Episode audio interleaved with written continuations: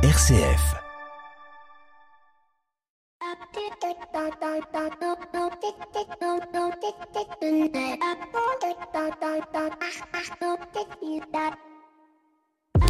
Bonjour à toutes et à tous. Ce week-end, c'est la commémoration de la fin de la Première Guerre mondiale qui fête cette année ses 105 ans. Ce week-end, c'est aussi le salon du Made in France à la porte de Versailles qui fête ses 11 ans. Quel lien me direz-vous entre ces deux événements situés à très exactement 94 ans de distance? Allez chercher bien, c'est pas très compliqué. C'est ça, vous l'avez presque. Et oui, on va parler d'innovation. En effet, les guerres, quelles qu'elles soient, font de nombreuses victimes, de nombreux dégâts, tant matériels que psychologiques ou physiques. Et paradoxalement, ce sont aussi des périodes propices à l'innovation.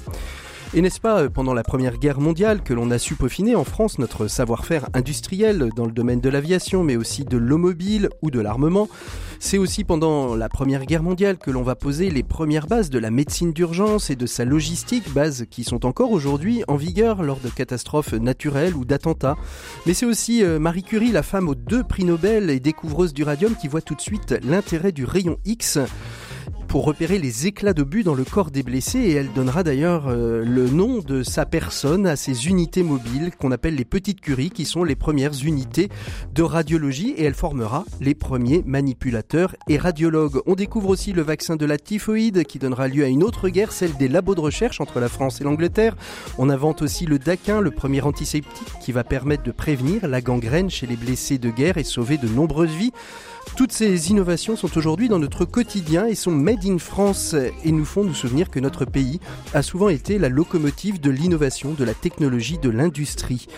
Elle se doit donc aujourd'hui de reprendre sa place. Alors si vous voulez euh, soutenir l'innovation française, euh, le fabriquer en France, le circuit court, eh bien je vous invite tout simplement à écouter cette émission puisque cette semaine je vous emmène en immersion au cœur même du 11e salon du Made in France, le MIF Expo, qui se tient jusqu'au 12 novembre à la porte de Versailles à Paris. Bienvenue dans l'écho des solutions. L'écho des solutions. Patrick Longchamp. Voilà, bonjour à toutes et à tous. Très très heureux de vous retrouver dans l'écho des solutions. Il y a quelques temps, à la même période, on recevait euh, celle qui va ouvrir cette émission. C'est puisque nous sommes au sein du du MIF, euh, le Made in France Exposition, euh, qui a lieu depuis 11 ans ici à la porte de Versailles. En tout cas, si ce n'était pas à la porte de Versailles, c'était à Paris. On va y passer 58 minutes en pleine immersion et j'ai la joie d'accueillir sa commissaire générale, son initiatrice, sa fondatrice. Il s'agit de Fabienne Delay. Bonjour Fabienne. Bonjour. Merci beaucoup d'être avec nous. Alors, on vous avait reçu hein, dans l'éco des solutions il y, a, quelques temps, un ou deux ans de cela, juste après, la, juste après le Covid. Hein. C'était une période un peu compliquée sur la, question des, des, salons et comment les faire revivre. On voit bien euh, que, que ce salon vit bien. En tout cas, les allées sont, sont, pleines et on en est, on est que le premier jour. Euh, 11 ans après la première édition, pour vous, quelles sont les évolutions sur la question du Made in France aujourd'hui, Fabienne? Eh bien, Aujourd'hui, l'engouement pour le Made in France est devenu un fait, un fait, une réalité incontestable et incontestée. Et alors qu'il y a quelques années, la question qui se posait, c'est pour le consommateur, bon, vais-je acheter Made in France? Aujourd'hui, la question qui se pose, c'est comment je vais intégrer Made in France à mes achats? Mmh. Et ça, c'est formidable. Le Made in France fait consensus aujourd'hui. Fabienne Delahaye, vous, vous disiez justement que, que ce salon, euh, c'était un engouement pour les Français. On, voit qu'il y a beaucoup de politiques qui, qui viennent visiter ce salon. On sent bien donc qu'il y a un vrai levier politique euh, du, du Made in France. C'est la première fois que vous en avez autant ou c'est chaque année la même chose ou c'est en croissance, euh, en croissance exponentielle depuis quelques années? Alors ça dépend aussi des échéances électorales mmh. parce que lors des dernières élections présidentielles, euh, beaucoup de, de, de, personnalités politiques sont venues, mais chaque année, on accueille des politiques de toutes les obédiences et euh, que j'accueille avec plaisir car c'est important euh, qu'ils aient tous le, le, le, la connaissance des enjeux qui se jouent avec le salon du Made in France, avec le Made in France en général. Et c'est une occasion pour eux de visiter, de rencontrer toutes les entreprises qui fabriquent sur le territoire, mmh. qui participent à créer de l'emploi, qui participent à créer de la richesse mmh. ici et maintenant. Fabien Delahaye, pourquoi l'Occitanie Chaque année, une région est invitée. Cette année, l'Occitanie? Pourquoi l'Occitanie? Qu'est-ce qui vous a euh, intéressé sur cette région? Alors déjà pourquoi pas l'Occitanie, hein, puisque on a eu, chaque année une région est à l'honneur. Après qu'il y a eu la Nouvelle-Aquitaine, Auvergne-Rhône-Alpes, euh, Île-de-France, le Grand Est, on s'est dit la Normandie, on s'est dit que c'était l'occasion euh, de, de, mettre à l'honneur euh, l'Occitanie, ses nombreux savoir-faire. Je pense notamment à, à, Éminence, qui est une, une, entreprise que tout le monde connaît, ou des porteries euh, d'Albi et son savoir-faire euh, mmh. d'exception, ou encore les jeans Teufry. donc c'était voilà une, une, belle occasion de découvrir le savoir-faire occitan. Allez, plein, plein de nouveautés, euh, des remises de prix. C'est la première fois que, que, vous remettez des prix sur le, le salon du Made in France euh, Il me semble que c'est la quatrième année. Chaque, chaque, année, euh, nous remettons les grands prix du, du, du Made in France. Euh, un prix innovation, mhm. un prix espoir de, de l'année, produit de l'année, le prix du public et l'entrepreneur également, le prix d'entrepreneur de l'année et cette année le prix de la meilleure démonstration de l'usine. Ça, c'est un nouveau prix. Exactement. Démonstration de l'usine. On va y faire un tour puisque ce sera le dossier de l'éco des solutions. On ira faire un tour sur l'usine éphémère à la rencontre de Dantec et de Bob, euh, mais aussi de 1083. Et on terminera avec euh, Plume, qui est une, une trottinette made in France et qui est l'un des concurrents futurs, peut-être lauréats de, de, ce Grand Prix. On le saura euh, un peu plus tard euh, dans, dans, la journée. On ne le sait pas à l'heure où, où, nous enregistrons. Allez, dernière question, Fabienne. Euh, Aujourd'hui, le Made in France, pour aller plus loin, plus fort, tous ensemble, qu'est-ce qu'il faut actionner comme levier? Il y en aurait plein. Euh, je pense à un, le plus important peut-être, c'est la commande publique est un énorme levier. Mmh de réindustrialisation, de relocalisation, de chiffre d'affaires possible pour une entreprise qui fabrique sur le territoire, qui crée de l'emploi, qui crée, qui préserve les savoir-faire, qui préserve notre environnement, qui participe à notre modèle social, qui préserve nos retraites. Et je pense que il est très très important que la commande publique soit privilégiée. il est très important que la commande publique privilégie, les entreprises, les entreprises qui fabriquent sur le territoire. Merci beaucoup euh, Fabienne. On vous laisse euh, parce que vous avez trois jours euh, assez denses. Nous, on va partir déambuler, puis on va rejoindre Gilles Attaf. Avec lui, on va évoquer l'un des piliers du Made in France, qui est le label certifiant Origine France Garantie. Il est notre invité éco de cette semaine. L'invité éco, Patrick Longchamp. Bonjour Gilles Attaf. Bonjour. Vous êtes euh, président d'Origine France Garantie. Vous êtes euh, président depuis euh, trois ans à peu près. C'est Yves Gégaud qui fut à l'origine de ce, ce, cette certification, de ce label. Alors j'ai toujours la, la, difficulté à expliquer à mes auditeurs la différence entre un label et une certification. Est-ce que c'est la même chose ou pas du tout? Alors globalement, pour, pour simplifier les choses, alors en fait effectivement, je voulais revenir sur effectivement c'est Yves Gégaud qui est notre fondateur et qui est notre président d'honneur encore aujourd'hui. Et j'ai la chance d'inaugurer le salon avec Fabienne, avec avec lui. Euh, effectivement, euh, la certification, c'est il euh, y a un audit qui est fait par des organismes indépendants. Une labellisation, souvent, c'est déclaratif, hein. c'est-à-dire qu'en fait, on déclare euh, qu'on a qu'on qu peut avoir ce label. C'est souvent le cas. Nous, c'est une certification, donc il y a un audit qui est fait par des organismes indépendants qu'on a mandaté. Alors nous, c'est l'AFNOR ou le Bureau Veritas qui vérifie que le produit correspond bien au socle de la certification Origine France Garantie. Et ce socle, je vais vous le donner en gros, les deux principales caractéristiques, c'est 50% du prix de revient unitaire sorti d'usine qui doit être à minima française, à minima. Si c'est plus, c'est encore mieux. Et toutes les caractéristiques essentielles du produit doivent avoir été prises sur le territoire français. C'est-à-dire qu'on commence la fabrication du produit, on la finit sur le territoire français. Il peut pas y avoir un aller-retour à l'étranger pour faire une opération qui serait euh, moins onéreuse à l'étranger. Donc voilà, nous vraiment, ce qu'on veut, c'est un niveau d'exigence élevé. Ce qu'avait voulu d'ailleurs notre fondateur au départ, c'est vraiment de dépasser le Made in France qui est déclaratif hein, et qui est régi par le Code des douanes européen. Donc l'idée, c'est de donner vraiment aujourd'hui euh, une dimension euh, pour le consommateur de traçabilité réelle d'un produit. Quand vous voyez le logo Origine France Garantie, vous pouvez être sûr que le produit a été fabriqué en Alors, France. Alors, justement, revenons sur, cette, euh, sur ce logo. Les logos, hein, on sait bien que les, les, les, personnes et les gens de marketing euh, adorent ça. On, on, on risque même peut-être de faire du French washing parce que entre le Made in France euh, que l'on voit, le certifié euh, européen, le, le, le, le, votre, votre certification, bien évidemment, co comment, comment est-ce qu'on peut aider euh, le, le, consommateur? Il, il, suffit juste de voir Origine France Garantie, il est certain. Est-ce qu'il y a d'autres produits ou d'autres labels qui finalement aussi sont, sont aussi puissant que le vôtre et, Alors- qui, et qui rassurerait le consommateur Alors, il y, y en a déjà dans, sur les savoir-faire. Il y a les EPV, les entreprises du patrimoine vivant. Donc là, on est sur le savoir-faire. Nous, avec Origine France Garantie, on est vraiment sur l'origine du produit. Mais moi, je, je dis toujours aux consommateurs, quand vous voyez euh, designé en France, euh, euh, conçu en France, imaginé en France, dites-vous, regardez l'étiquette parce que vous allez voir que derrière ça, il y a certainement un loup.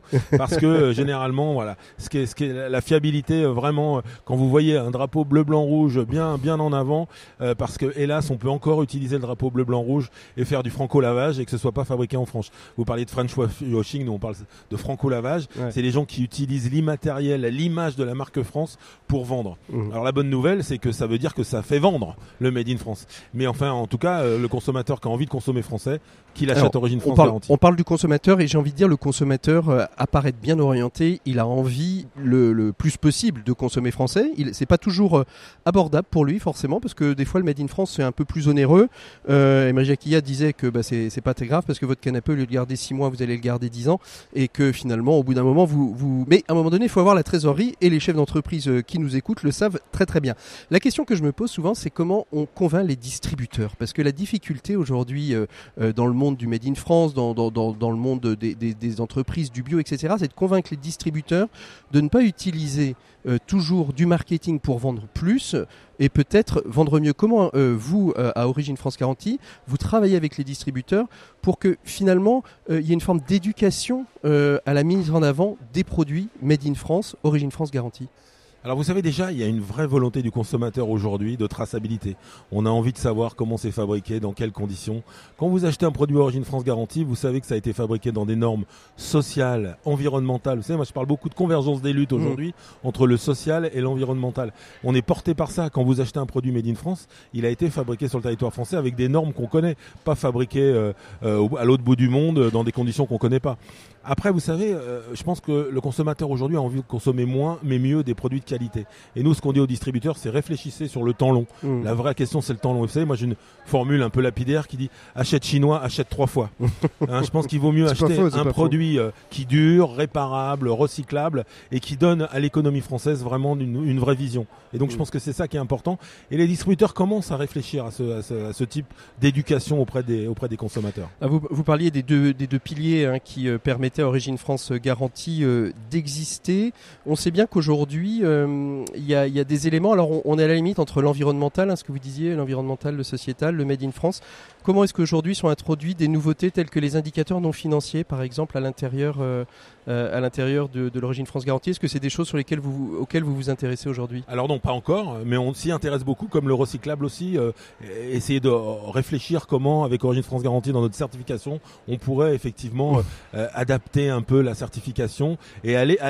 vous savez, c'est de toute façon, c'est euh, le, le le cours le cours des choses. hein. Aujourd'hui, c'est là, on va vers ça. On sait très bien qu'il va falloir euh, travailler sur la, vie du produit, sur l'éco-conception. Donc ces sujets-là, on les a vraiment euh, Mm. au cœur d'Origine France Garantie et on réfléchit à des moyens de les mettre en avant et que la certification soit encore plus Mm. euh, légitime. Parce que vous parliez des, des allers-retours, mais il y, a un, il y a un aller qui est sans retour, souvent c'est le déchet, et ça, ça, ça peut être aussi euh, un des éléments. Est-ce qu'il y a des secteurs plus en pointe que d'autres aujourd'hui en, en, en Origine France Garantie? J'ai envie de dire comme ça, spontanément, quand je vois Origine France Garantie, je pense essentiellement à la viande et à l'agroalimentaire. Est-ce qu'il y a des secteurs qui sont plus en pointe que d'autres sur, euh, sur cette certification et qui ne sont pas forcément euh, de l'agroalimentaire?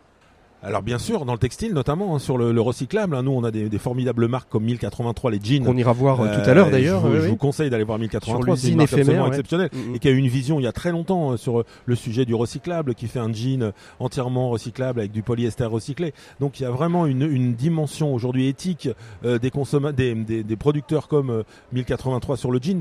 Euh, donc dans le dans le textile, dans la lunette aussi. Aujourd'hui, on travaille beaucoup avec euh, des, euh, des des marques qui réfléchissent à faire euh, des, des lunettes avec des algues, avec voilà. Il y a, il y a vraiment un vrai un vrai sujet. Il y a une, une beaucoup d'innovation autour du Made in France. Allez, deux questions pour terminer. C'est quoi les enjeux de ce salon et euh, quels sont les, quel, est le, quel est le chemin qui reste à, à parcourir euh, sur cette question du Made in France? L'enjeu de ce salon, euh, Gilles Attaf, c'est quoi pour, pour Origine France Garantie pour vous? L'enjeu de ce salon, c'est de montrer que rien n'est perdu. Aujourd'hui, on est plus de 1000 euh, exposants. C'est absolument incroyable. On était euh, 78. Il y a Moi, je 11 fais ans, partie hein, des premiers, c'est ça, il y a ouais. 11 ans. Moi, j'ai fait partie des premiers exposants. Et Fabienne Delahaye, c'est extraordinaire ce qu'elle a fait Aujourd'hui, on est plus de 1000 exposants.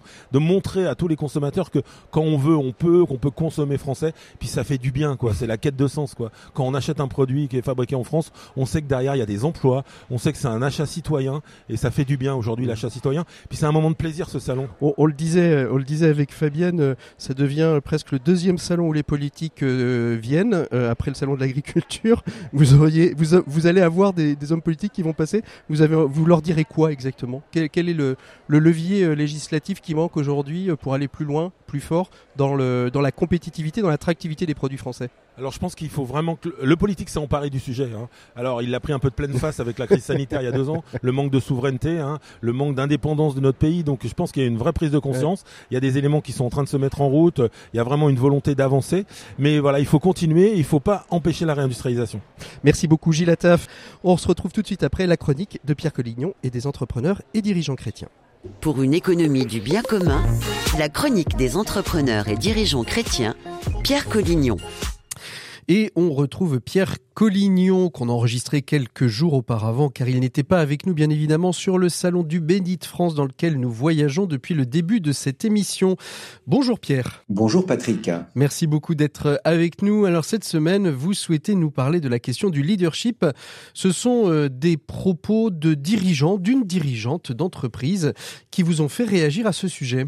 Effectivement, ce, sont les propos de Inda Garbi, qui est la directrice générale de Bureau Veritas, qui m'ont inspiré cette, cette chronique. Dans une interview donnée récemment dans les pages économiques d'un grand quotidien national, elle a déclaré que le leadership doit reposer sur l'exemplarité, en incitant fortement ceux qui sont en position de dirigeant de faire ce qu'ils disent. Jusque-là, rien que des choses très justes, Pierre, non? Un dirigeant qui n'est pas exemplaire, euh, c'est un mauvais dirigeant? Oui, bien sûr, et loin moi l'idée de dire que le dirigeant peut se placer en dehors des règles qu'il impose aux autres et qu'il peut s'en affranchir. Néanmoins, pour avoir moi-même prononcé cette phrase de nombreuses fois, je suis de moins en moins à l'aise avec cette idée. Alors j'ai envie de vous poser la question pourquoi et qu'est-ce qui vous rend euh, si mal à l'aise, Pierre? Simplement cette idée qu'il faut être exemplaire et que pour être un bon leader, il faudrait être en quelque sorte irréprochable. Plus je réfléchis, peut-être même plus je vieillis, et plus je suis conscient que le manager parfait n'existe pas, qu'il a lui aussi le droit à l'erreur et qu'il ne faut pas en faire une sorte de Superman. Je sais bien que l'on ne doit demander aux autres que ce que l'on s'astreint à faire soi-même, mais je sais aussi que personne n'est parfait, que nous avons tous à commencer par moi, des moments de faiblesse ou des fragilités, et que nous devons accepter aussi de nous montrer tels que nous sommes et non tels que nous voudrions que les autres nous voient. Alors, euh, il y a un risque réel de, de, ne plus être suivi ou même d'avoir des résistances passives ou actives des collaborateurs qui ne comprendront plus qu'on exige encore quelque chose d'eux, Pierre. Euh, pas nécessairement, car en fait, tout dépend de la façon dont le leader se comporte lui-même vis-à-vis de ceux avec qui il travaille. C'est sûr que s'il est intransigeant et qu'il sanctionne systématiquement la moindre faute de ses collaborateurs, eh bien, il lui sera rendu la monnaie de sa pièce. Alors, qu'est-ce que, qu'est-ce que vous voulez nous dire exactement que, qu'un leader qui n'admet aucune erreur chez ses subordonnés ne doit pas s'étonner qu'il ne lui passe rien non plus? Bah, c'est exactement ça. Et j'aurais peut-être euh, envie d'ajouter ajouter que c'est là et essentiellement là qu'un leader doit être exemplaire. La première façon d'être exemplaire, c'est d'accepter, de reconnaître que nous avons tous le droit à l'erreur, à la fatigue, à la faute même, de le dire et d'agir en conséquence. Le dirigeant, je le répète, n'est pas un surhomme, et c'est justement parce qu'il sait qu'il n'en est pas un qu'il acceptera que les autres n'en soient pas et qu'avec eux, il fera de grandes choses, car comme le dit Saint Paul, Lorsque je suis faible, c'est alors que je suis fort. Merci beaucoup Pierre Collignon euh, pour euh, ce, retour sur la question du leadership. Nous, on continue notre voyage euh, au sein du Made in France à Paris, à la porte de Versailles. Mais avant tout, on fait une pause musicale comme d'habitude dans l'écho des solutions. Et on se retrouve tout de suite après au salon qui se situe tout ce week-end. Alors si vous êtes à Paris, si vous êtes de passage à Paris ce week-end, n'hésitez pas à y aller. Vous découvrirez tout, tout ce qui est produit et conçu en France de, de de, l'usinage jusqu'à de l'innovation technique, technologique et de l'artisanat. Bref, un superbe salon à voir ensemble. Merci Pierre, à la semaine prochaine. Au revoir.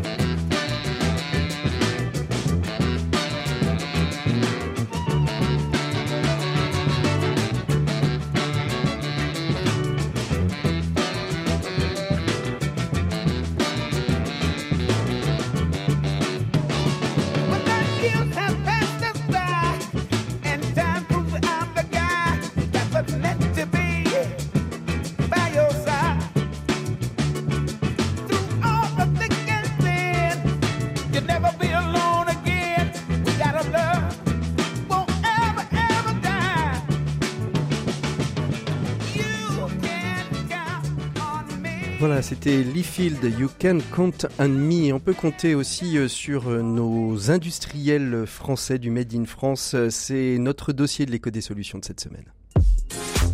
L'écho des solutions. Patrick Longchamp. Voilà, et après cette pause musicale, on se retrouve dans l'usine éphémère du salon du Made in France.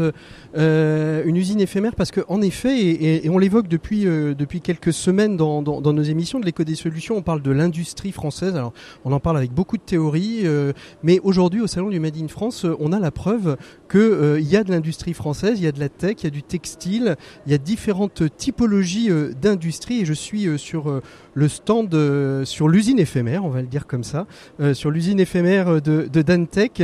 Je suis avec euh, Nicolas euh, Ravalec et, Antoine Fichet qui sont les deux cofondateurs euh, de, de Dantech. Peut-être que vous les aviez déjà vus si vous êtes fan comme moi de l'émission Qui veut être mon associé, hein, sur lequel vous aviez essayé de faire de la levée de fonds. Aujourd'hui, on les a, c'est ces petits lave-vaisselle autonomes et quasiment individuels.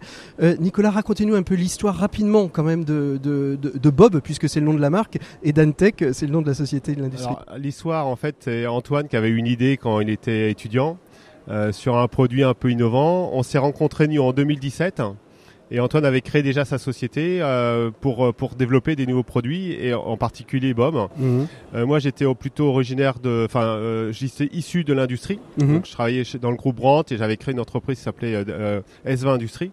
Et on s'est croisés en 2017. Donc déjà un peu dans les lave-vaisselle. Alors, je fabriquais des lave-vaisselle, des sèches etc. Et on s'est pas quitté depuis, en fait. donc moi, j'ai rejoint l'entreprise à temps plein en, en, 2019. Et ensemble, on a développé, enfin, conçu euh, industrialisé et on produit depuis trois ans maintenant les, les, bobs. Mmh. Alors justement, euh, concevoir et industrialiser en France, j'ai envie de dire en étant quasiment origine France garantie, on a échangé avec, euh, avec Gilles Attaf justement sur, sur cette question-là.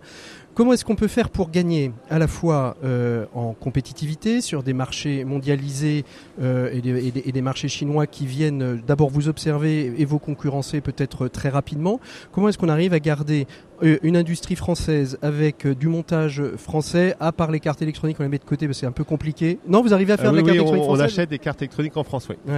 Alors comment est-ce qu'on arrive à garder ce, ce, tissu industriel quasiment 100% français? Alors, euh, le, premier sujet, c'était le, dans le développement du produit, on a fait en sorte que le produit soit très facile à fabriquer et qu'en termes de coût, d'industrialisation et coût de montage, on, on, soit assez faible. Donc mmh. on a un temps de montage d'une demi-heure, par exemple, et le, produit se monte le plus vite possible. Donc ça, mmh. c'est le premier sujet. Le deuxième sujet, c'est de d'avoir des bons partenaires. Et on a on a la chance en Vendée d'avoir des bons partenaires euh, vendéens encore en plasturgie, encore en Vendée, euh, plasturgie en particulier, euh, qui permet en fait de proposer des produits qui sont plutôt qualitatif. Mhm. Et donc pour réussir en Made in France, il faut aussi avoir un produit qui soit haut de gamme, enfin, mhm. haut de gamme, qui soit qualitatif, qui soit euh, robuste et qui soit en différence de, des produits chinois qui sont plutôt jetables dans ces cas-là. Parce que la, la, problématique de positionnement de marché, enfin je, je pose la question mhm. euh, comme ça, c'est euh, euh, et, et c'est vous Antoine qui, qui allez répondre. Le, le, positionnement du marché, il est complexe parce qu'à la fois c'est des c'est des machines pour faire la vaisselle pour des personnes qui sont seules, donc en gros si des célibataires des étudiants, des seniors, des personnes qui aujourd'hui, euh, face euh, à l'inflation, sont extrêmement impactées par leur pouvoir d'achat. Et il faut aussi maintenir un prix. Donc comment on arrive à se positionner sur un marché euh, complexe qui n'a pas forcément toujours les moyens de, de s'offrir un bob?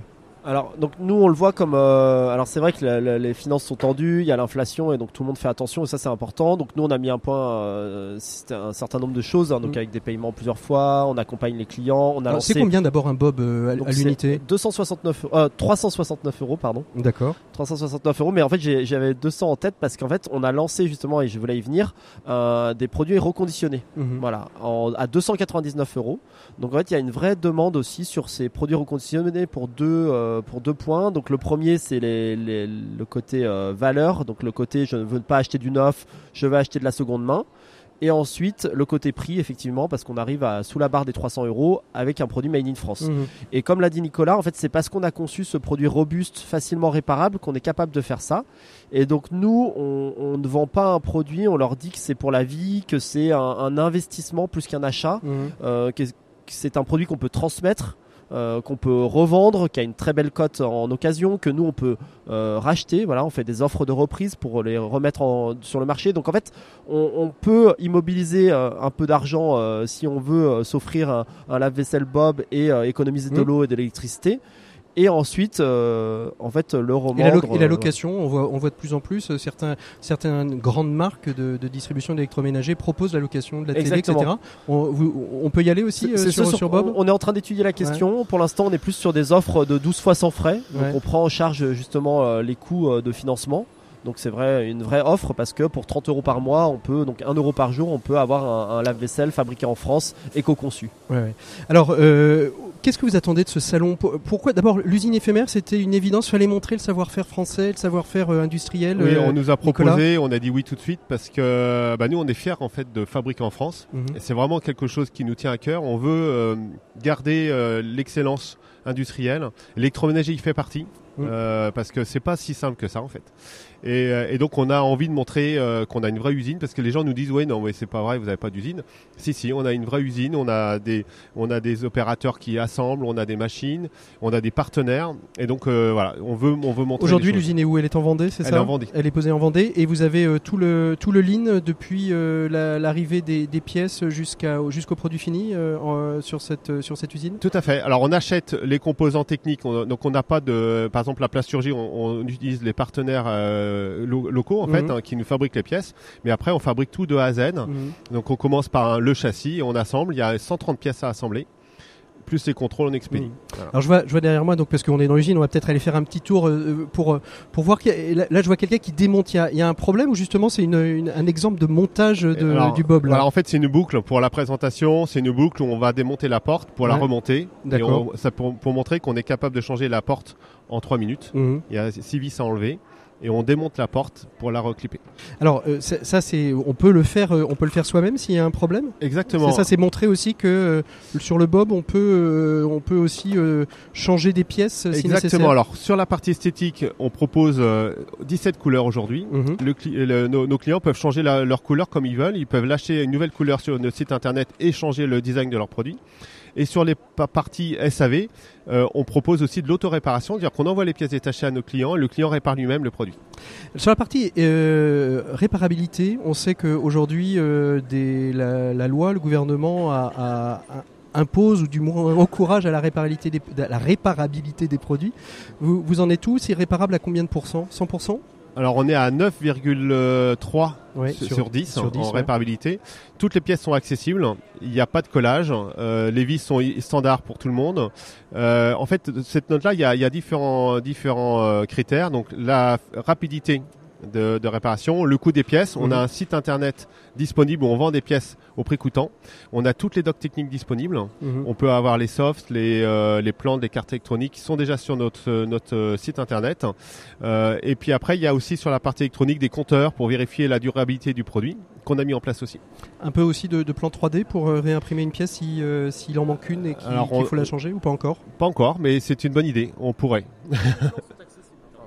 en fait, on a un site dédié euh, qui est un site SAV avec des tutoriels pour réparer et on a des plans techniques. Donc en fait, les gens pourraient même euh, euh, voilà, refaire leurs pièces. Euh, nous, on est vraiment open source. En fait, mm. dans l'idée, nous, notre business model, c'est de qu'il y ait de plus en plus de, de donc notre modèle d'affaires, c'est de plus, de plus en plus de gens qui achètent du made in France et des produits réparables. Donc en fait, on si, si, vous mettez tous les plans, est-ce que c'est pas un peu aussi le risque de se faire piller par la concurrence euh, internationale, non? Alors non, parce qu'en fait, il reste quelques secrets de fabrication? Oui, il reste quelques secrets de fabrication. C'est en fait c'est l'expertise des, des, équipes de, de, Nicolas, en fait, des ingénieurs qui ont fait 30 ans de la vaisselle. C'est pas si simple que ça. En fait, mm. on a toujours l'impression, comme c'est un produit qu'on a tous chez nous, pratiquement tous chez nous. Aujourd'hui, euh, on a l'impression que c'est facile à faire, mais en fait, c'est pas si facile à faire que mmh. ça. Hein. Mmh. Donc, c'est pas juste des assemblages de pièces. Il y a vraiment de la technicité. Il y a de l'hydraulique, de la thermique, du vibratoire, etc.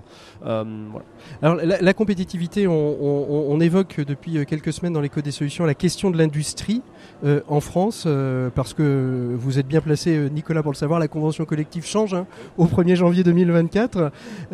en quoi, en quoi pour vous, d'une manière un peu générale, euh, l'industrie en France peut devenir et doit devenir compétitif et comment elle peut le devenir?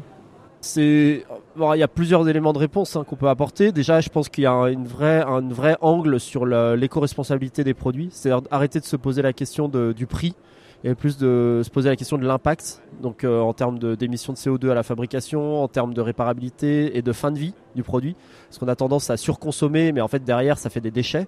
Il y a des millions et des millions de tonnes de déchets électroniques, électroménagers qui, qui pullulent un peu partout sur la planète. Donc la réglementation, elle devrait déjà en priorité être sur ces points-là. C'est en fait peut-être qu'un jour, ça sera interdit de mettre sur le marché un produit qui a un indice de réparabilité euh, de, inférieur à 9 sur 10. Voilà, c'est des suggestions. Ou euh, la taxe carbone, on en parle depuis longtemps. Donc il y, a BPI France qui travaille dessus, il y a le gouvernement, l'Europe.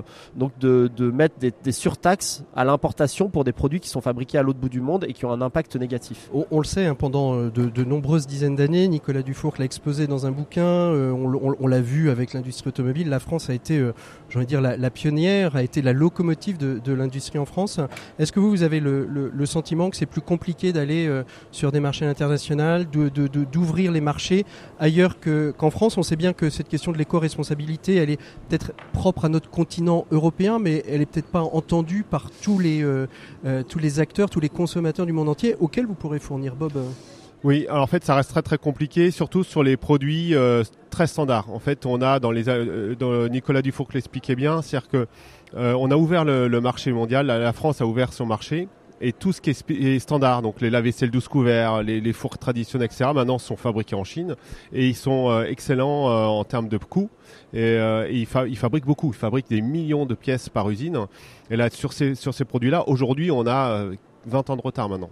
Donc il faut réimaginer l'industrie. Et ce que nous on pense, c'est de l'imaginer différemment. Et justement par rapport à ce que disait Antoine, c'est le RSE, c'est-à-dire qu'il faut qu'on recrée du lien, de, la, du sens dans l'industrie et garder notre capacité à fabriquer. Donc nous, euh, ce qu'on a, ce qu'on a proposé, c'est un produit un petit peu différent, qui est pas en, en, frontal avec des produits de mass market. Et ça permet quand même de se positionner. On est peut-être un peu plus cher que qu'un un produit chinois, mais nous, on a toutes nos valeurs qui sont avec le produit. De, l'innovation à venir, euh, Antoine, sur, euh, sur le Bob, parce que finalement, euh, un, un, lave-vaisselle, en soi, on peut se dire que c'est assez simple. Hein. vous mettez des verres, des couverts, vous le fermez, mettez une pastille éventuellement, et ça lave. Je vais pas dire éventuellement, ça lave. C'était éventuellement une pastille. Est-ce que par exemple, on pourrait aujourd'hui se passer de pastille Alors pas encore. c'est vraiment en fait les détergents hein, qui font le travail, parce qu'il y a l'action mécanique des jets d'eau, mais il y a aussi les, les, détergents. Alors nous, on travaille avec des solutions éco-responsables, made in France, jusqu'à jusqu'à les produits qu'on utilise mmh. pour laver la vaisselle. c'est pas un système fermé, donc toutes les personnes peuvent aussi fabriquer chez elles euh, mm. des, produits, euh, euh, détergents homemade en fait, donc mm. fait manuellement, artisanal.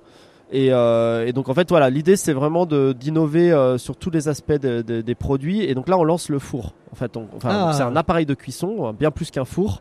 En fait, il s'appelle Joe, donc on crée du lien encore une fois avec euh, nos clients. En fait, ça c'est important aussi. Hein, pour euh, quand on crée du lien, les gens ont un, côté affect et donc ils vont euh, moins vouloir s'en débarrasser rapidement. Ils vont vouloir le réparer. Alors quel, quel va être le four C'est des fours déjà existants? Parce que Bob, vous, vous récupérez un marché qui était préexistant, mais finalement pas tant que ça euh, chez les, chez, les, chez les usagers, chez les consommateurs, qui était un, lave-vaisselle euh, pour une ou deux personnes grand max.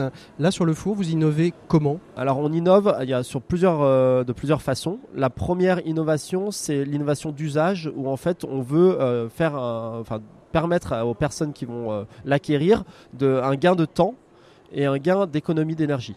Donc un gain de temps, c'est euh, euh pardon, un gain d'espace. je sais pas, pardon, je suis un peu un gain d'espace. Le, gain de temps, c'est le micro-ondes. un gain, d'espace. Non, c'est un gain d'espace parce qu'en fait, on remplace euh, jusqu'à une vingtaine d'appareils. Donc mhm. c'est il y a cinq technologies en une. Mhm. Donc il y a le micro-ondes, la vapeur, le toaster, donc grill, euh, grill, chaleur tournante, donc ce qui est traditionnellement dans un four, et le air fryer. Et mhm. voilà, en fait, c'est une aberration selon nous d'acheter des monoproduits, en fait, des produits qui sont fabriqués à bas coût, qui sont pas réparables, en plastique non recyclé, et qui sont monofonctions. C'est-à-dire peut faire qu'une seule chose avec. Et ça prend de la place. Donc là, c'est le multifonction du four. on retrouve tout dans un seul et même four. Du, euh, du, du, fryer, euh, de du air fryer au vapeur, à la cuisson vapeur. Et ce qui est important, c'est que donc on a innové aussi au niveau technologique avec de, de l'isolation thermique, pardon. Donc il y a 3 cm de couche d'isolant mhm. autour du produit ce qui permet d'avoir le premier four qu'on pourra toucher sans se brûler partout. Mhm. Donc on va pouvoir le mettre un peu partout, euh, même à côté de sources euh, un peu fragiles, de matériaux fragiles. Et ça, ça permet de consommer entre guillemets 30% d'énergie en moins. Mhm. Donc euh, en fonction des, des cuissons, hein. donc c'est une moyenne. Et, combien de temps pour en arriver à ce, à ce produit-là De R&D. De R&D. Deux ans de R&D et un an d'industrialisation. Donc c'est trois ans de, de, de développement. Donc Bob, Joe, ça, ça, ressemble quand même un peu au nom des Dalton Alors... Bon, on est Avril le prochain. Euh, voilà, et Jack dans l'idée, on, on, on, voulait des noms qui soient facilement mémorisables, qui soient courts, qui soient internationaux. Euh, parce qu'en fait, mine de rien, euh, on exporte beaucoup. 60% hein. de nos produits sont exportés aujourd'hui en Europe et dans le monde, en Asie aussi beaucoup, au Japon, à Taïwan. Et on voulait des produits qui soient facilement mémorisables, voilà, mm. des noms un peu sympas que tout le monde connaît. Merci beaucoup Nicolas, merci Antoine. On va, on va, on va continuer notre petit tour dans, dans cette usine éphémère. On vous souhaite plein de belles choses et euh, on souhaite que cette industrie française, elle, prenne son essor euh, bien au-delà de nos frontières et qu'on redevienne cette locomotive qu'on n'est plus trop. On est un peu à la tête du à la queue du train maintenant. Merci en tout cas, euh, merci à tout cas de nous avoir consacré un petit moment au sein de ce salon du MIF Expo sur lequel nous nous baladons toute cette semaine dans l'éco des solutions. Si on se dit qu'on n'est pas vraiment d'ici, c'est quoi toi, c'est quoi ton pays? Si on se dit qu'on n'a pas tout réussi. C'est où toi, c'est où ton ici. C'est peut-être une étoile filante, un bout de tissu, une tente. C'est peut-être une villa sur les pentes, un bout de toit, une attente. Si on se dit qu'on a tout mais pas l'envie, c'est quoi toi, c'est quoi ton avis?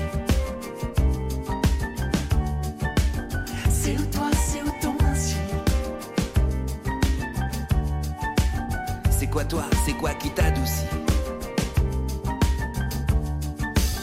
C'est peut-être le miel qui t'apaise, ou peut-être le ciel, les falaises, ou au bord de la mer, un îlot.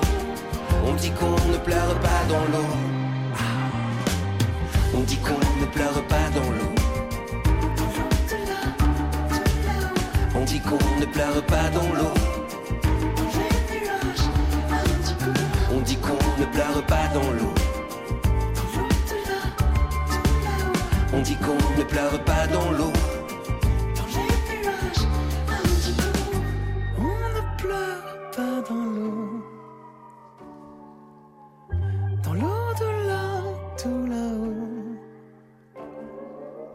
Puis on se dit que tout va s'arranger. Qu'on ira glisser sur les sommets On se dit qu'on remonte, on descend. Regardons, on résiste, on reprend. Et dans quel regard liras-tu Sur quel visage inconnu? Que les voyages à venir imprévus sont des pages à lire, mon lu. On dit qu'on ne pleure pas dans l'eau. Dit qu'on ne pleure pas dans l'eau. On dit qu'on ne pleure pas dans l'eau. On dit qu'on ne pleure pas dans l'eau. Le désert ne tient compagnie. La mer nous éloigne, nous unit. Le ciel nous rappelle chaque nuit que la partie se joue réunie. On dit qu'on ne pleure pas dans l'eau. On dit qu'on ne pleure pas dans l'eau. On dit qu'on ne pleure pas dans l'eau. Voilà, c'était Gaëtan Roussel et M et nos amis de Bob ne peuvent pas renier cette chanson de On ne pleure pas dans l'eau. Nous, on ouvre tout de suite la seconde partie du dossier de l'éco des solutions depuis le salon du MIF Expo à Paris, à la porte de Versailles, et on va vous parler de jean avec 1083. RCF, l'écho des solutions. Voilà, on continue notre petit tour dans l'usine dans éphémère au sein du MIF Expo. Euh, je suis avec euh, Thomas Uriez. Bonjour Thomas. Bonjour. Merci beaucoup d'être avec nous euh, Thomas. Vous êtes le fondateur de la marque 1083, une marque de jeans qui fait qui fait sa place aujourd'hui hein, sur le sur le monde du jean. Dieu sait si c'est compliqué le, textile. Vous êtes vous êtes quand même très très bousculé euh, par le textile, euh, textile chinois. Je ne vais pas citer la marque qui commence par un S et qui finit par un N, mais euh, néanmoins, la, fast, la fast fashion, elle a quand même encore de, beaux jours devant elle. Bah c'est sûr que la fast fashion nous fait croire qu'on fait des économies grâce à elle, mais quand on voit les milliards d'euros qu'elle fait en chiffre d'affaires, on s'aperçoit qu'elle vide quand même bien nos poches en nous faisant surconsommer un paquet de vêtements. Et nous, on a un modèle un peu différent, c'est qu'on croit beaucoup plus à la qualité qu'à la quantité. Euh, je veux dire, la France prospérait dans les 30 glorieuses parce qu'elle avait culturellement euh, le plaisir de consommer de la qualité. Et ce plaisir de consommer de la qualité, il a été concurrencé de manière assez forte et déloyale, je dirais, euh, par une consommation de quantité. Et c'est vrai que acheter 3 jeans à 40 euros, bah, c'est trois fois plus agréable en termes de plaisir d'achat que un jean à Mm. 120 euros, le prix d'un jean 1083. Alors, vous avez de la chance euh, sur le jean, Thomas, parce que finalement, le jean se, se démode assez peu. Il a toujours cette couleur un peu bleue. Il peut être un peu plus bleu pâle. Il peut être un peu délavé. On peut y faire quelques trous. Mais globalement, le, le- le jean se tient. Pourquoi vous vous êtes, à 1083, vous vous êtes intéressé au jean? C'était ce qu'il y avait de plus facile pour se lancer dans une, euh, dans une industrie du textile euh, en France? Non, pas du tout plus facile malheureusement, mais c'est aussi notre opportunité, c'est que euh, il y a 10 ans, euh, il n'y avait pas de fabrication de jeans qui existait. Alors, euh, je dis à nos auditeurs, si vous entendez des bruits, c'est que l'usine éphémère fonctionne, hein, puisque là, euh, là les, les- les machines à coudre aussi euh, tournent pour montrer justement aux, aux- aux- aux visiteurs de ce salon euh, ce que vous faites au quotidien. Exactement, on est entouré de machines à coudre pour des fabrications de jeans, de parapluies. Il y a même un fabricant de pompe à chaleur qui explique son savoir-faire, de chaussures. Mhm. Donc il y a plein de savoir-faire. Et nous, au milieu de, de nos machines à coudre, effectivement, il y a, il y a un petit peu de bruit parce qu'on fait de la vraie production. Alors, vous disiez donc que c'était pas finalement un marché si facile que ça à, à développer, même si le produit en lui-même semble assez facile. Euh, non, le jean est un produit compliqué. Euh, c'est compliqué parce qu'il y a plus de 40 opérations différentes pour fabriquer un jean. Si on considère que la couture, et en plus de ces 40 opérations-là, il y a toutes ces opérations de tissage, de teinture, de filature qu'on fait aussi en France et qui sont aussi d'énormes savoir-faire. Mhm. Euh, on a choisi le jean parce qu'en fait, moi j'ai commencé par ouvrir une boutique de vêtements bioéquitables à Romans-sur-Isère en face de Marc Avenue dans la Drôme. Euh, j'ai appris le commerce et la mode par cette aventure-là. Et puis au bout de quelques années, en 2011-2012, mes fournisseurs ont fermé parce que les marques de mode éthique de l'époque étaient très ethniques et du coup pas forcément très populaires, pas très jolies, pas très modernes en termes de style.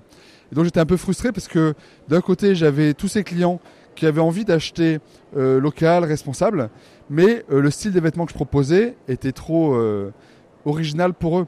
Et je les comprends. Et moi j'étais un peu frustré de voir qu'en fait tout le monde est tout le monde est écolo en fait. Quand Mm. on est en responsabilité, qu'on fait planter des, qu'on fait pousser des tomates dans son jardin, on met pas de pesticides dessus. Mm. Donc en fait dès qu'on est en responsabilité, on est raisonnable. Pareil pour le commerce équitable. Si on a le choix entre mettre ses enfants à l'usine à l'école et qu'on peut les mettre à l'école, et ben en fait on va les mettre à l'école. Donc Mm. quand c'est ses enfants, on, est on est on est vertueux. Mm. Et donc euh, moi je me suis dit, ben, en fait, il faut vraiment qu'on donne les moyens aux gens d'être vertueux parce qu'ils ont envie de l'être. Et euh, pour ça, rien de mieux qu'un produit que tout le monde porte. Et c'est comme ça que je me suis intéressé au jean, d'autant plus que dans la filière du jean, donc le jean c'est euh, américain pour les Américains, euh, italien pour les Italiens parce que le mot jean vient de la ville de Gênes, de- le mot jean vient de la ville de Gênes. Et pour les Français, c'est français parce que le denim, donc le Ouais, tissu ouais. qui fait le jean, vient de la ville de Nîmes. Et donc je me suis dit, mais en fait, euh, chacun voit midi à sa porte. C'est vachement intéressant parce que ça va reprocher tout le monde de ses convictions qui me sont chères. Et donc je me suis intéressé en 2011-2012 à cette filière. J'ai vu qu'il n'y avait plus rien. Mhm. Et je me suis dit, bon, on va la reconstruire.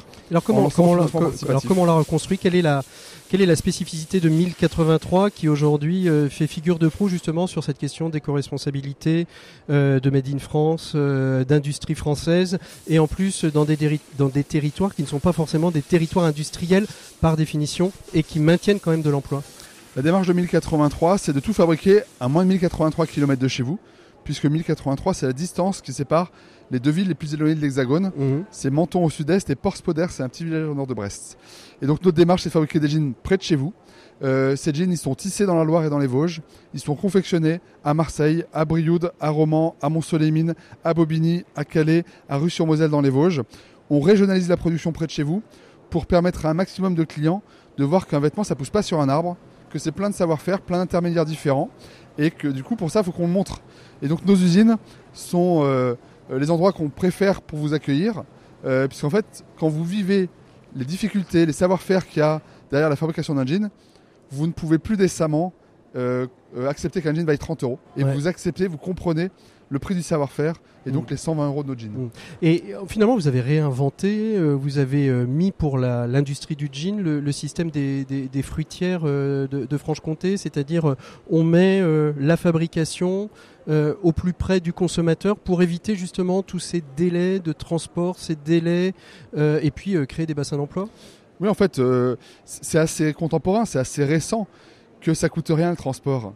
Ça dépend de l'ère du pétrole. Mm. Mais avant le pétrole, ça coûtait du temps, ça coûtait de l'énergie euh, humaine ou animale de se déplacer.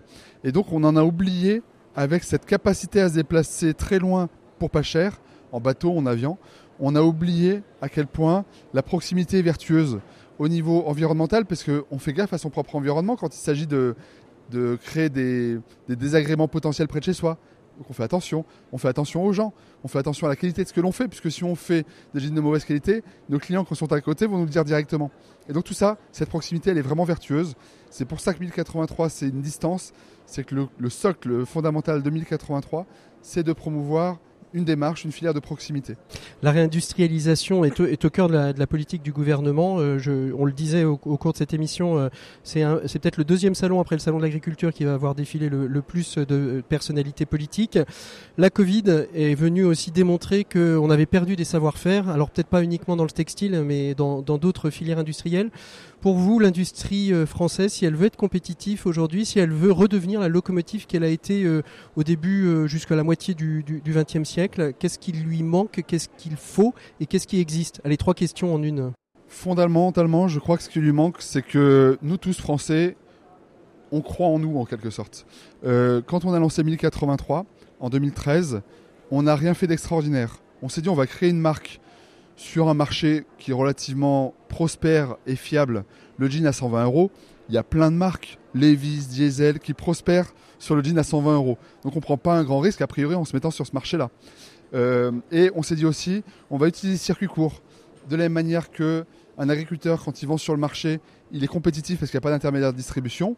Eh bien, H&M ou Carrefour ou Leclerc ou Decathlon, ils font pareil. Ils mmh. vendent des produits qu'ils vendent en direct dans leur propre magasin. Donc on a associé les deux. C'était rien de révolutionnaire, c'était rien d'extraordinaire, c'était rien de technologique, c'était rien de nouveau en quelque sorte, puisqu'on a fait que copier des choses qui existaient. Et pourtant personne ne croyait que c'était possible de le faire, à tel point qu'il y a dix ans, on nous disait ah bah bonne chance, le Made in France, bah pourquoi pas, mais euh, ça paraissait une utopie, alors que rationnellement c'était très logique. C'était plus une croyance, une émotion qui nous empêchait euh, de s'y engager. Et aujourd'hui on le voit, euh, si vous allez dans le supermarché, vous avez du gruyère râpé, euh, d'entrée de gamme et vous avez du gruyère râpé haut de gamme et les deux sont issus de l'industrie agroalimentaire française. Donc l'industrie agroalimentaire a su continuer euh, de croire en elle et développer des capacités de production pour des produits d'entrée de gamme, de moyenne gamme et de haut de gamme. Bah, le textile, on n'a pas fait ça.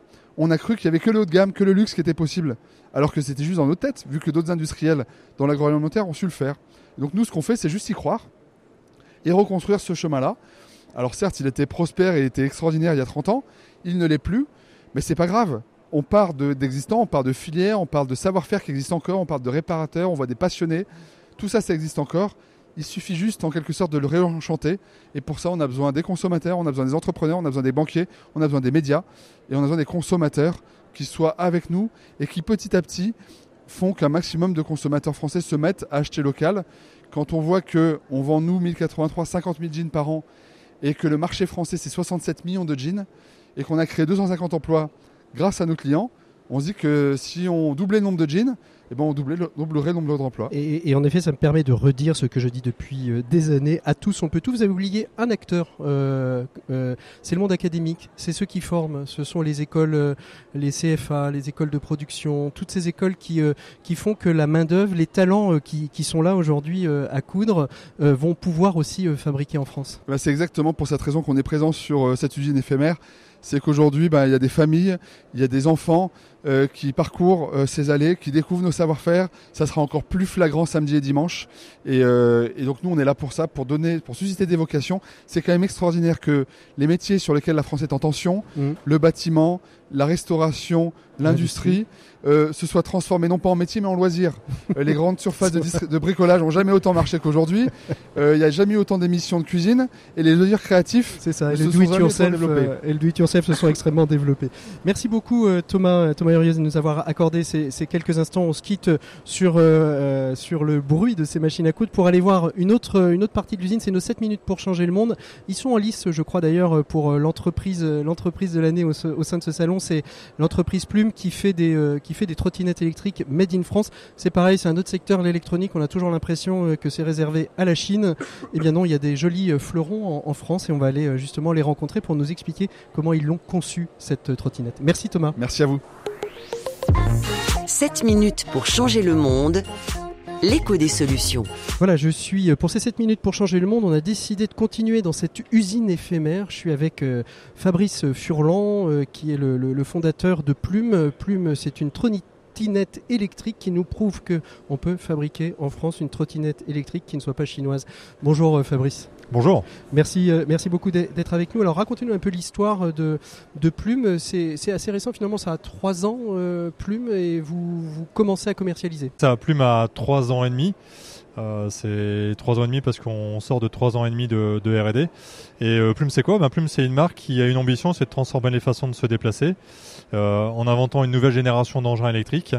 euh, avec la première qui est une trottinette électrique sur laquelle on la veut fiable, responsable et 100% réparable. Bon alors ça, ça, ça c'est la promesse, mais comment on y arrive justement à cette promesse tout en restant compétitif? On l'a vu avec chacun des, inter- des intervenants. La, vraie question aujourd'hui sur la, la réindustrialisation de la France, c'est pas tant d'avoir des idées, mais c'est d'être compétitif, d'avoir un marché, de pouvoir la vendre en France, mais aussi euh, à l'export. Euh, Comment euh, comment on répond à toute cette toutes ces promesses que, que, que vous nous avez faites? Bah, être compétitif, c'est une chose, mais ce qui est important, c'est euh, la valeur qu'on apporte. Mm. Aujourd'hui, sur le marché de la trottinette, et ça fait partie euh, de la genèse de, de Plume, c'est que euh, aujourd'hui, vous voyez, les, les villes se transforment, donc on sait que la mobilité est un vrai enjeu pour de moins en moins de voitures et de moins en moins de congestion urbaine. Le deuxième constat qu'on a fait, c'est que cet engin, il faut le savoir, c'est euh, le premier marché euh, mondial est en France. Ils ont plus de trottinettes électriques que de vélos assistance électriques en France.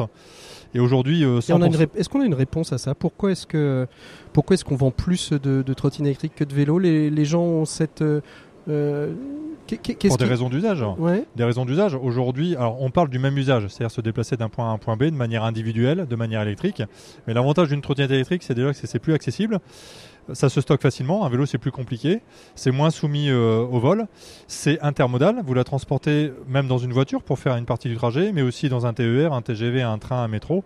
Donc ça a pas mal de vertus. Et, euh, et c'est aussi pour toutes ces raisons que dans les cœurs de ville euh, et même dans les périphéries, parce que les trajets se font aussi de là, euh, c'est un engin qui est hyper accessible. Alors éco-responsable, ça veut dire quoi? Les plastiques euh, sont recyclés, elle est réparable? Comment comment vous l'avez éco-conçue cette trottinette plume? Éco-responsable, ce n'est pas que par les matières, même si on a des composantes de recyclage dans, nos, dans notre produit, mais ça part déjà d'une éco-conception. Mm. Aujourd'hui, le premier geste environnemental, c'est de faire un produit qui dure. C'est-à-dire Mm. qu'il ait une première vie, une deuxième vie, une troisième vie. Donc on parle de robustesse, donc on a fait un engin qui répond à des besoins d'usage, mais aussi à des extensions d'usage possibles. Et le deuxième sujet, euh, c'est de faire un engin qui, euh, pour qu'il puisse avoir une deuxième vie, une troisième vie, c'est qu'il soit réparable. Donc la réparabilité se démarre dès la conception. C'est pas dire je référence l'ensemble des pièces détachées, c'est déjà d'intégrer dès la conception le fait qu'il soit réparable, mais qu'il soit réparable facilement et de Mhm. manière à être bon marché aussi, et aussi par le geste du client. Mhm. Ça, c'est euh, de l'éco-responsabilité dès la conception. Ça veut dire que ça veut dire quoi? Ça veut dire que le client lui-même peut remplacer euh, des pièces en les commandant sur votre site, il les reçoit, il les remplace lui-même? Oui, ou euh, sur le lieu d'achat qu'il a fait chez un Mhm. revendeur. C'est-à-dire que nous, les pièces sont, sont référencées.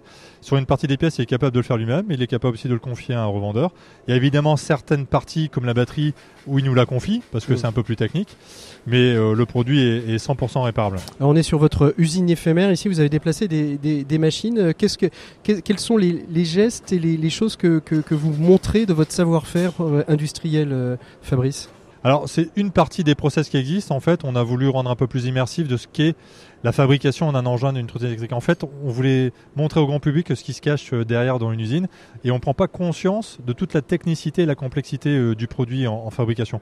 Donc, on a voulu témoigner de ça et qui mieux que l'usine euh, Elle-même euh, elle-même et une partie de certains process qui sont justement qui révèlent un peu la complexité et qui mieux que le salon Made in France pour le montrer. Donc on a voulu témoigner de ça et surtout que c'est important pour nous parce que vous l'avez dit, on a trois ans et demi, donc on sort de trois ans et demi d'R&D. On est parti d'une copie blanche pour concevoir l'engin et aussi créer la marque.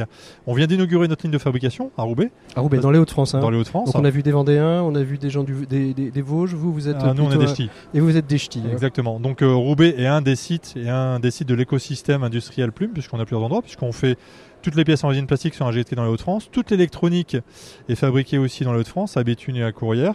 La batterie est aussi assemblée et faite à Ivry-sur-Seine. Donc on a 82% de notre engin qui est euh, fait en France et dans un circuit court à 50 km de nos bureaux lillois, ce qui nous vaut d'être même circuit court. Ce qu'on Mm. connaît habituellement sur l'alimentation, nous on l'a fait sur notre industrie. Puis être une, une usine et une entreprise circuit court pour pouvoir justement euh, permettre euh, le, le dernier kilomètre euh, des circuits courts euh, en ville, c'était important. Quels sont les freins que vous avez été obligé de, de lever durant ces- cette période de, de- de R&D pour pouvoir euh, à la fois, donc, euh, comme je le disais au début, euh, rester compétitif, rester en France et, euh, et permettre à ce, à ce produit de, de- de- de sortir, Fabrice Bah, quand on lance un tel projet dans une envergure industrielle, les sujets sont déjà financiers, donc il a fallu trouver aussi nos partenaires financiers. Et euh, il a fallu aussi euh, trouver euh, l'écosystème et nos partenaires industriels, puisque on connaît bien le marché du vélo, on connaît bien le marché de l'automobile. C'est tout le talent aussi qui existe en France, notamment sur l'automobile. Mais sur cet engin-là, c'est inconnu. Alors que c'est le premier marché, je vous le disais Mhm. tout à l'heure. Et euh, donc il a fallu trouver euh, tous ces acteurs-là prêts à se lancer dans un projet euh, audacieux. Mhm. Et puis après, eh ben, il a fallu faire le concept. On part d'une copie blanche, commencer la conception, faire le développement, c'est-à-dire dimensionner le produit pour correspondre à l'usage, et ensuite l'industrialiser, c'est-à-dire que concevoir c'est une chose, mais le faire de manière répétable industriellement pour qu'il soit le même à chaque fois qu'il sort de la ligne de fabrication, c'est encore un autre sujet. Mhm. Fabrice, euh, avant, avant de se quitter, on, on la trouve où Plume euh, aujourd'hui? Bah, Aujourd'hui, vous pouvez déjà la découvrir sur notre site euh, Plume Mobility, mais vous, vous allez aussi la découvrir euh, chez nos partenaires revendeurs euh, tels que Fnac Darty, euh, Boulanger, puis aussi sur des revendeurs spécialistes qui seront de plus en plus un peu partout en France. Allez, un petit peu de pub, elle coûte combien cette, cette beauté? Alors, elle est à 1299. En fait, on est sur deux autonomies. On a Ouais. une autonomie standard qui est à peu près 40 km, qui fait 1299. Mhm. Et euh, la grande autonomie est à 65 km. Et l'autonomie fait partie des grosses attentes, tout comme la sécurité, parce que je ne sais pas si vous l'avez vu, mais on Elle est- oui, plutôt elle elle hyper visible. C'est ce que j'allais dire. hein. Sou- Souvent, le- la problématique des trottinettes, c'est que on, on voit pas beaucoup. Là, le, système de LED qui, euh, qui est à l'avant, euh, à l'avant de la trottinette, euh, fait, fait qu'on est vraiment repéré euh, par les euh, par les automobilistes, particulièrement dans, dans cette période de l'année où on est entre chat et loup, entre chien et loup assez rapidement, avec le soleil qui se couche un peu plus tôt. Merci beaucoup, Fabrice, d'avoir été notre invité de ces 7 minutes pour changer le monde. Nous, on se quitte pour mieux se retrouver la semaine prochaine. On va quitter le salon du Made in France. Vous pouvez nous retrouver sur rcf.fr, bien évidemment, tous les vendredis dès 17h en digital et à 14h sur les antennes de RCF. Sur les plateformes de podcast dédiées, bien évidemment. Je vous souhaite à toutes et à tous un très très bon moment à l'écoute de nos programmes. À très bientôt. Au revoir.